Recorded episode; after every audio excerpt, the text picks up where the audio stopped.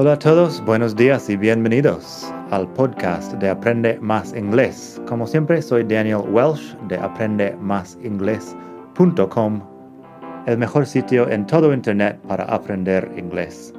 Este podcast te ayudará a hablar inglés como un nativo. Vamos allá.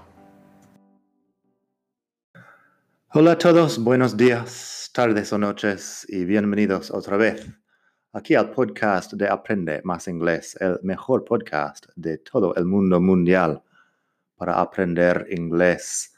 Hoy vamos a hablar un poco de la voz pasiva en inglés.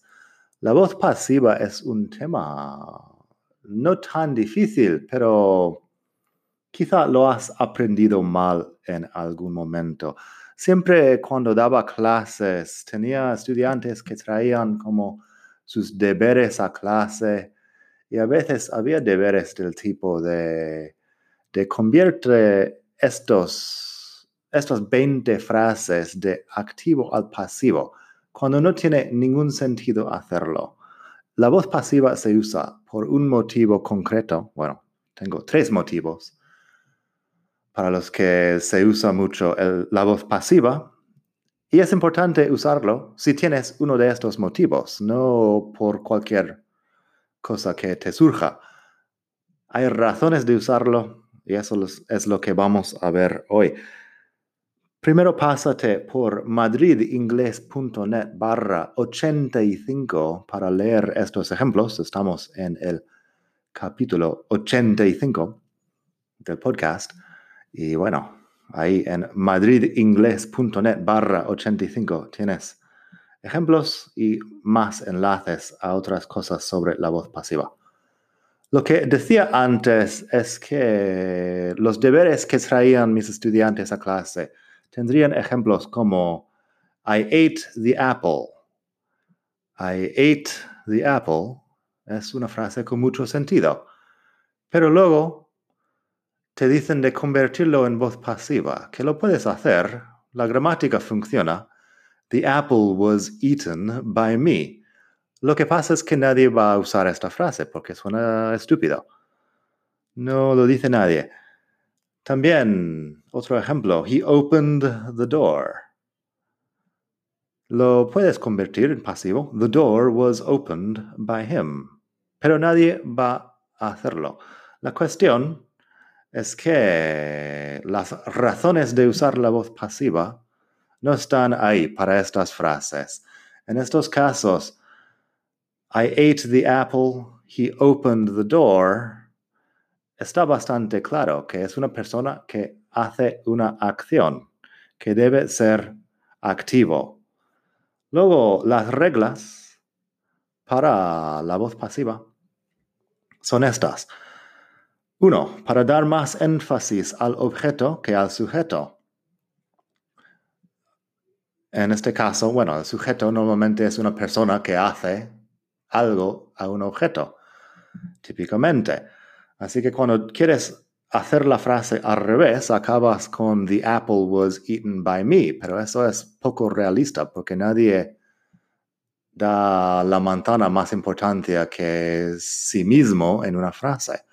Nadie habla de una persona en segundo lugar después de la puerta en una frase. Normalmente, una persona inteligente va a poner la persona primero.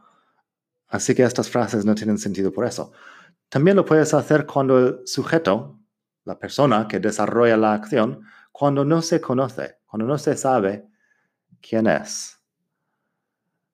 También cuando el sujeto está claro o se entiende, cuando está tan claro que no hace falta mencionarlo.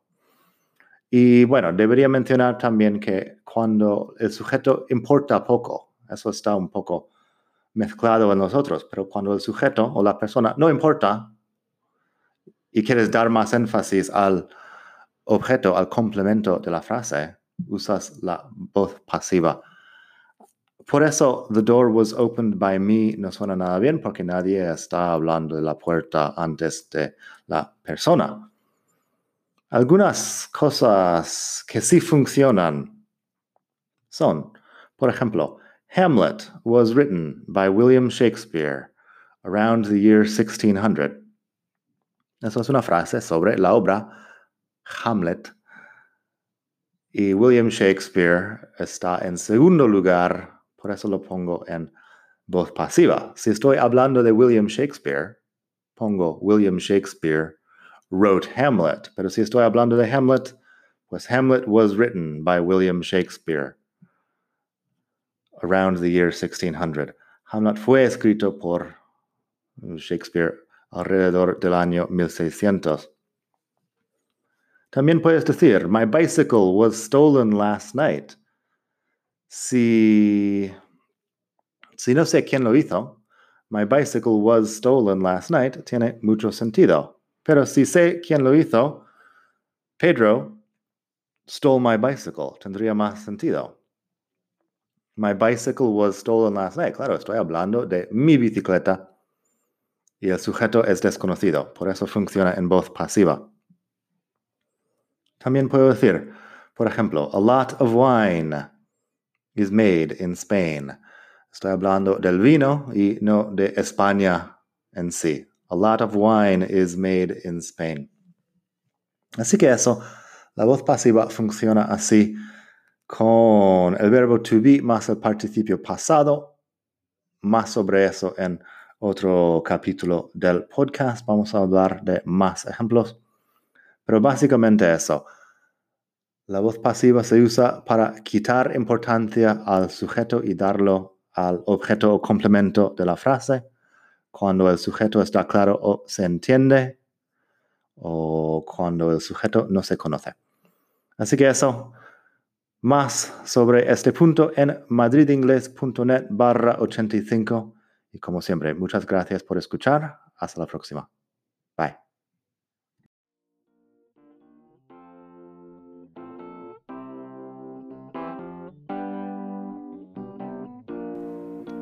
Gracias por escuchar. Como siempre puedes pasar por mi web aprendemasingles.com. Para mucho más tengo vocabulario expresiones para hablar, phrasal verbs, gramática, pronunciación y mucho más en la web. Nada más por hoy, espero que pases un muy buen día. Hasta la próxima.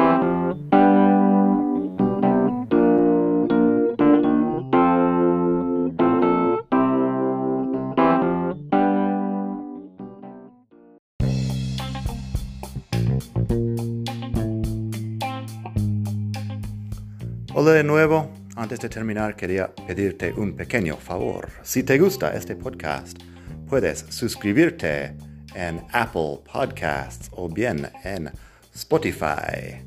Hay también la posibilidad de hacer una reseña ahí en Apple si estás escuchando eso en el iPhone. Y estas cosas ayudan mucho a dar visibilidad al podcast.